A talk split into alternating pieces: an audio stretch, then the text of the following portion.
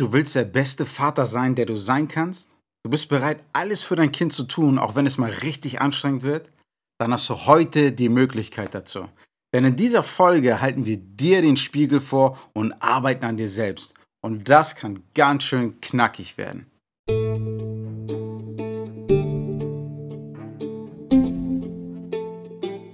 Hey mein Freund, herzlich willkommen beim From Dad to Dad Podcast. Du willst ein liebevoller Vater sein, aber trotzdem ein ganzer Kerl bleiben? Dann bist du hier genau richtig. In diesem Podcast findest du simple Tipps und praktisches Wissen, um der Held deines Kindes zu werden. Ich bin Dennis und teile hier mit dir alle meine Learnings aus meiner Reise, um ein starker und liebevoller Vater zu werden. Viel Spaß bei der heutigen Folge. Hey mein Freund, hier spricht Dennis. Wenn du meine Stories auf Instagram verfolgst, hast du vielleicht schon mitbekommen, dass die heutige Folge anstrengend für dich werden kann. Denn heute geht es nicht darum, wie dein Kind tickt und warum es tut, was es tut, sondern heute geht es um dich.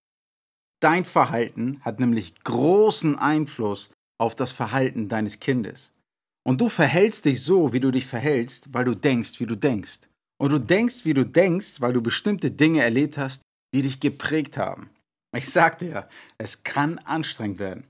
Also, jetzt ist die letzte Chance auszusteigen. Noch kannst du den Podcast ausmachen.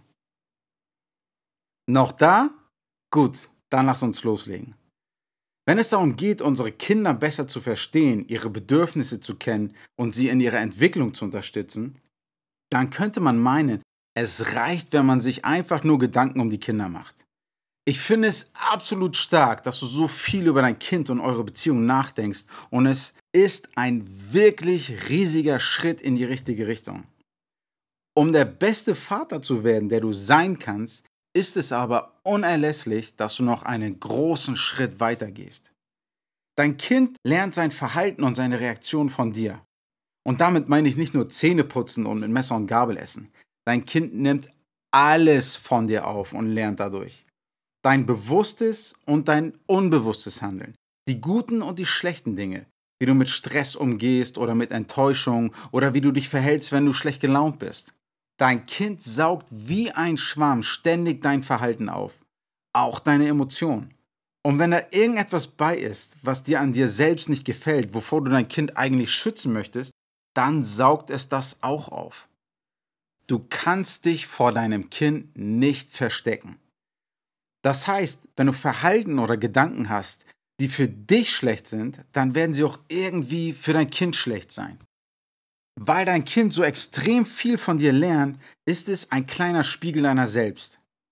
Das bedeutet, wenn es sich mal auffällig verhält, kann das an deinem Verhalten oder deinen Emotionen liegen. Du siehst also, um dein Kind so gut du kannst in seiner Entwicklung zu unterstützen, musst du dich selbst verstehen und vielleicht ein bisschen oder auch ein bisschen mehr an dir selbst arbeiten. Denn ein großer Teil von dem Verhalten deines Kindes kann nur durch dich erklärt werden.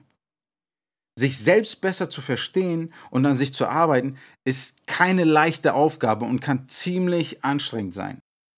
Es ist aber als Vater unheimlich wichtig, denn sonst geben wir unseren Verhaltens- und Emotionsrucksack direkt an unsere Kinder weiter. Was meine ich damit und warum ist das überhaupt so? Als Kleinkinder sind wir in den ersten drei Jahren unseres Lebens sehr sensibel für das Verhalten und die Emotionen unserer Eltern. In diesen Jahren wird unser Denken und Handeln quasi ungefiltert durch sie geprägt. Danach richten wir unser Verhalten nach der Erfüllung unserer Grundbedürfnisse aus. Das heißt, wenn zum Beispiel dein Bedürfnis nach Bindung nur befriedigt wurde, wenn du brav und artig warst, dann hat das dein Verhalten geprägt. Dadurch hast du vielleicht noch heute den Glaubenssatz, wenn ich gemocht und geliebt werden will, dann darf ich nicht auffallen. Auf diese Weise wird unser Verhaltens- und Emotionsrucksack Jahr für Jahr ein bisschen voller. Wir versuchen unsere Grundbedürfnisse erfüllt zu bekommen und lernen, wie wir das in unserem kindlichen Umfeld am besten hinbekommen. Das Problem ist nur, dass sich unser Umfeld mit den Jahren ändert und einige Verhaltensweisen und Emotionen aus unserem Kinderrucksack gar nicht mehr funktionieren. Überleg doch mal. Wir werden vom Kleinkind zum Teenager zum Erwachsenen. Wir werden vom Schüler zum Auszubildenden zum Arbeiter. Und wir werden vom Sohn zum Ehemann zum Vater. Und die meisten von uns tragen in all diesen unterschiedlichen Situationen immer noch ihren Rucksack aus der Kleinkindzeit mit sich rum. Nicht alles darin ist schlecht. Vieles in unserem Rucksack ist gut und wichtig, aber manches eben auch nicht. Und manches funktioniert einfach nicht mehr oder tut uns nicht mehr gut. Wenn du also als Vater nicht versuchst zu verstehen, was alles in deinem eigenen Rucksack ist, dann gibst du all das an dein Kind weiter. Das Gute, das Schlechte und das, was nicht mehr funktioniert. Und all das gibst du weiter, ob du es willst oder nicht. Bei den guten Dingen ist das egal. Aber wie passiert das bei den schlechten? Wieso verhalten sich unsere Kinder so, wie wir es schon an uns selbst nicht mögen? Oder warum sind wir manchmal so zu unseren Kindern, wie wir es selbst als Kind gehasst haben? Ganz einfach, weil wir es so gelernt haben. Auch wenn wir dieses oder jenes wirklich nicht tun wollen und versuchen, ein bestimmtes Verhalten zu unterdrücken, wird es sehr wahrscheinlich doch passieren. Denn tief in uns drin ist es noch irgendwo abgespeichert. In Notsituationen spielen wir ganz automatisch Verhaltensmuster ab, über die wir nicht großartig nachdenken müssen. Das heißt, wenn wir in Stress geraten, dann schaltet unser Körper auf Notfallsystem und es passieren verschiedene Dinge mit uns. Dazu gehört zum Beispiel, dass wir nur noch schlecht bis gar nicht mehr logisch denken können oder dass wir uns sehr viel schwieriger in unsere Kinder hineinversetzen können. Dann holen wir ganz automatisch etwas aus unserem Kinderrucksack heraus.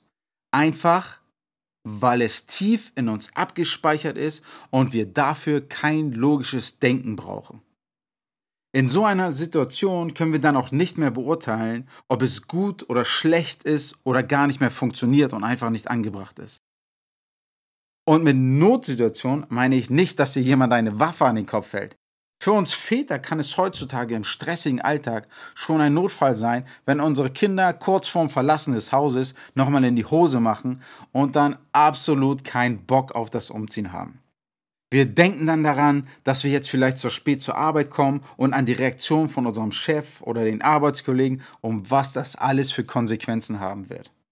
Plötzlich sind wir gestresst und bums ist die Notfallsituation da. So schnell kann das gehen. Genau deshalb ist es für Väter super wichtig, sich mit ihrem Verhaltens- und Emotionsrucksack zu beschäftigen. Du musst herausfinden, was in deinem eigenen Rucksack noch so rumliegt. Du musst wissen, was da noch Gutes drin ist, was noch Schlechtes drin ist, was nicht funktioniert und was einfach nicht mehr zu dir passt. Und alles, was du nicht mehr in deinem Rucksack haben willst, musst du mit neuem Verhalten oder Emotionen überschreiben. Das geht vielleicht nicht von heute auf morgen und erfordert viel Übung, aber es wird sich wahnsinnig für dich und dein Kind lohnen. Damit du das schaffst, ist es erst einmal wichtig, dass du extrem ehrlich zu dir bist. In welchen Situationen mit deinem Kind verhältst du dich zum Beispiel überhaupt nicht so, wie du es dir vorgenommen hast?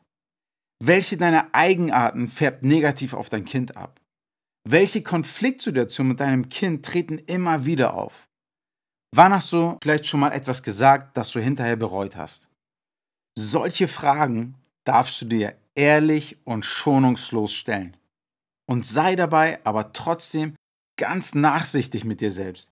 Es geht nicht darum, ein schlechtes Gewissen aufzubauen oder sich zu schämen. Es geht darum, dein Verhalten, deine Denkmuster und deine Emotionen bewusst wahrzunehmen. Denn nur was wir bewusst wahrnehmen, können wir auch wirklich ändern. Und wenn du herausgefunden hast, was da alles in deinem Rucksack drin ist, dann kannst du dir zum Beispiel folgende Fragen stellen. Hilft das meinem Kind? Erfülle ich damit seine Grundbedürfnisse? Oder gibt das meinem Kind das Gefühl, es selbst sein zu dürfen? Du darfst dich aber auch fragen, tut mir das gut? Hilft mir das? Stelle dir immer wieder solche Fragen und entscheide dann, was in deinem Rucksack bleiben soll und was ausgetauscht wird. Zum Abschluss möchte ich nochmal den Leitsatz von der Kinder- und Jugendlichenpsychotherapeutin Gunda Frei zitieren. Kinder entwickeln Störungen, weil wir sie in ihrer Entwicklung stören. Unsere Kinder spiegeln das, was wir sagen, das, was wir tun und auch das, was wir fühlen. Deshalb stören wir alle unsere Kinder auf die eine oder andere Art und Weise, auch wenn wir das gar nicht wollen. Vielleicht willst du dein Kind nur vor einer Verletzung schützen und verbietest ihm deshalb auf das Klettergerüst zu steigen. Vielleicht verbietest du es ihm aber auch, weil du selbst mal vom Klettergerüst gefallen bist und überträgst so deine Angst auf dein Kind. Keiner von uns kann wohl solche Momente ganz verhindern. Aber wenn wir den Blick in den Spiegel wagen und an uns selbst arbeiten, können wir durch die Beziehung zu unseren Kindern sehr, sehr viel über uns selbst lernen. Und wenn eine Sache aus dieser Folge bei dir hängen bleiben sollte, ist es das. Nur wenn wir uns selbst besser verstehen, können wir unsere Kinder auch wirklich besser verstehen. Also Super Dad, wie ich dir am Anfang der Folge gesagt habe, es könnte anstrengend werden, aber es lohnt sich unheimlich. Und weil es so viel bringt für dich, dein Kind und eure Beziehung, geht es in der nächsten Folge direkt mit der Arbeit an uns selbst weiter. Ich freue mich wirklich mega, dass du diese Podcast-Folge bis zum Ende angehört hast. Wenn sie dir gefallen hat und du ein oder zwei Dinge mitnehmen konntest, dann tu mir doch bitte einen riesengroßen Gefallen. Teile einen Screenshot vom Titelbild in deiner Story auf Instagram und verlinke mich. Oder hinterlass mir eine dicke 5-Sterne-Bewertung auf iTunes. Oder schick mir einfach eine Privatnachricht auf Instagram mit einem kurzen Feedback. Egal ob eins, zwei oder alle drei, ich freue mich so oder so von dir zu hören. Also Super Dad, vielen Dank, dass du dabei warst und bis zum nächsten Mal. Dein Dennis.